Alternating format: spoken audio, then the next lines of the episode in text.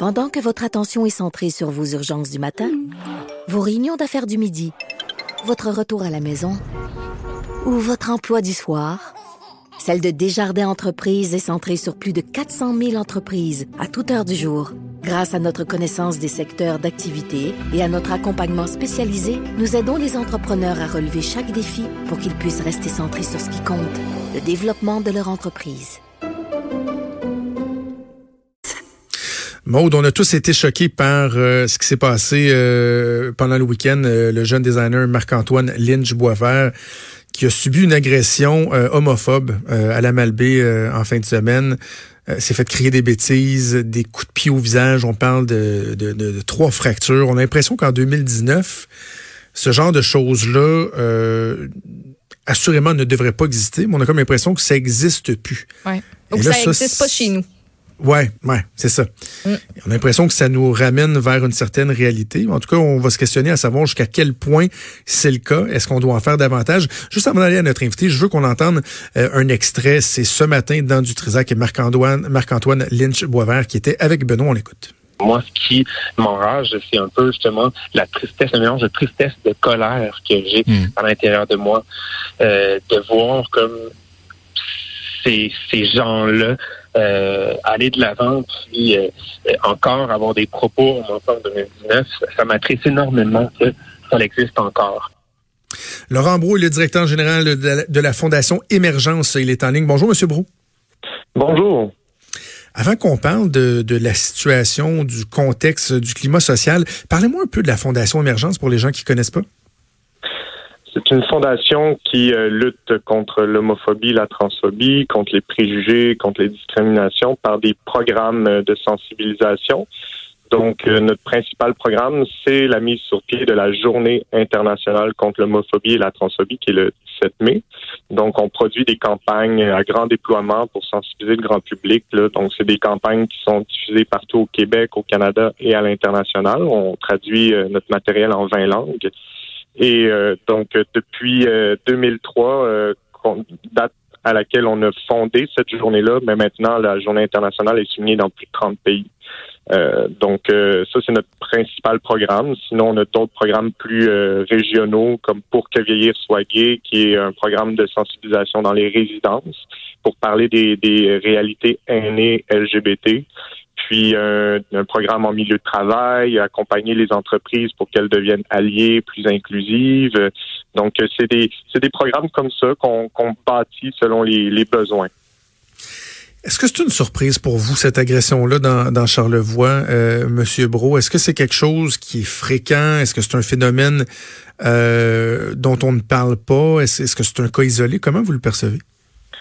Mais malheureusement, non, euh, je suis pas surpris. Euh, on voit dans les statistiques, euh, surtout avec Statistique Canada, qu'il y a une augmentation des crimes haineux là, euh, au Canada en lien avec l'orient visant l'orientation sexuelle.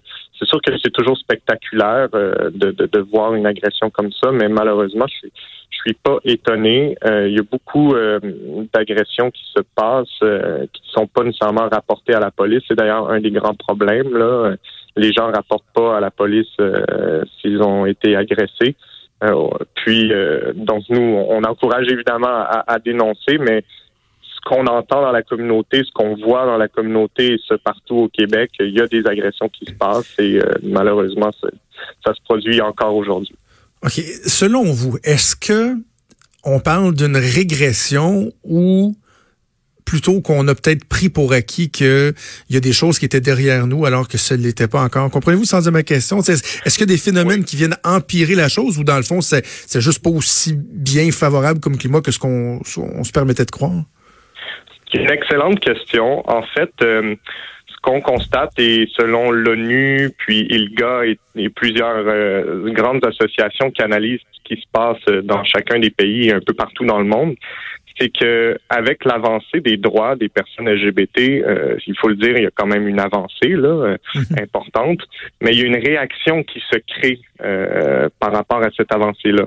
Donc c'est un peu, moi je prends l'exemple parce que je travaille beaucoup avec les aînés, puis les aînés c'est une génération qui, qui pour la majorité sont dans le placard.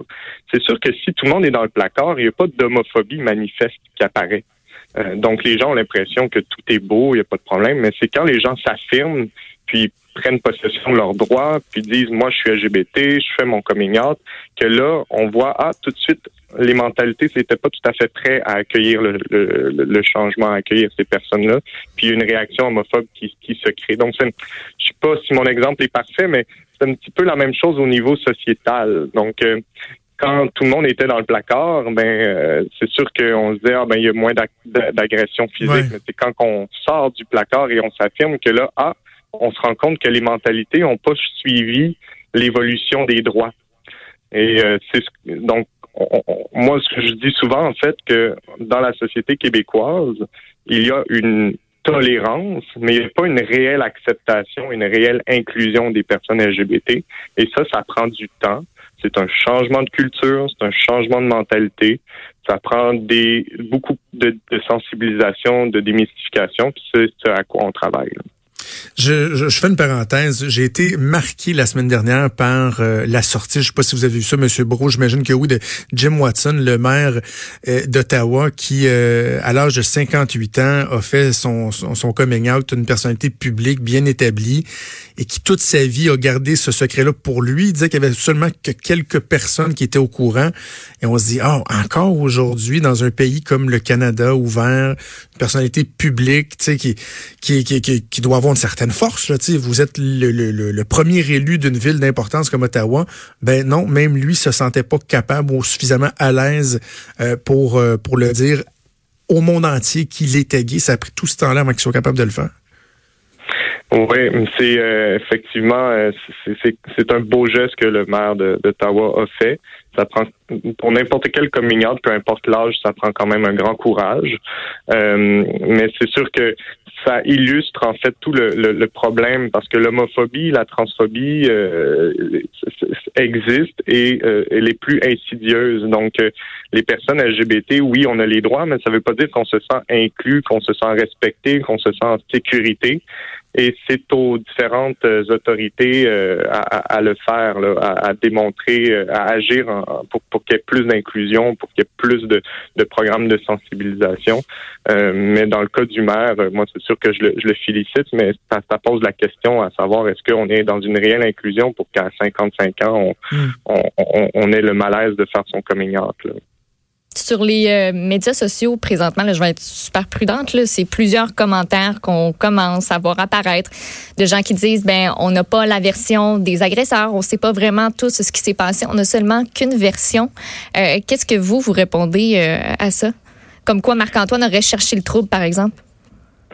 Ah ben écoutez, moi je n'irai pas jusqu'à je, c'est sûr qu'on n'a pas toutes les informations précise de ce qui s'est passé, mais moi, de ce que je vois et à travers les différents cas qu'on a répertoriés, donc on peut parler du cas de M. Chauki euh, en 2018 qui a été agressé à la sortie d'un bar au village. On peut parler euh, euh, d'un couple à Montréal qui s'embrassait, ils se sont fait tabasser en 2016. On peut parler du cas du, jeune homme au festival de Saint-Tite qui s'est fait tabasser également. Euh, si c'était seulement des cas isolés, euh, bon, la justice le démontrera, mais on voit bien qu'il y a une tendance là, plus large qui démontre qu'il y a un climat d'homophobie de, et qui se manifeste par des actes violents. D'ailleurs, les, les statistiques le démontrent bien.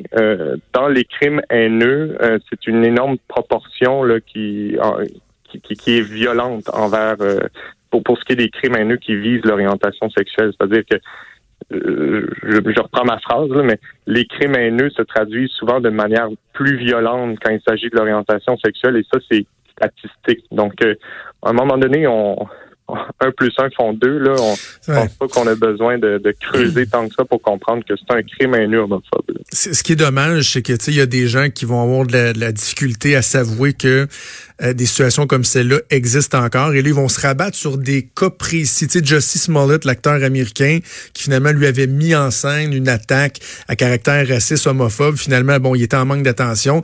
Bon, il y a des gens qui vont se servir de ça pour essayer de décrédibiliser euh, d'autres cas.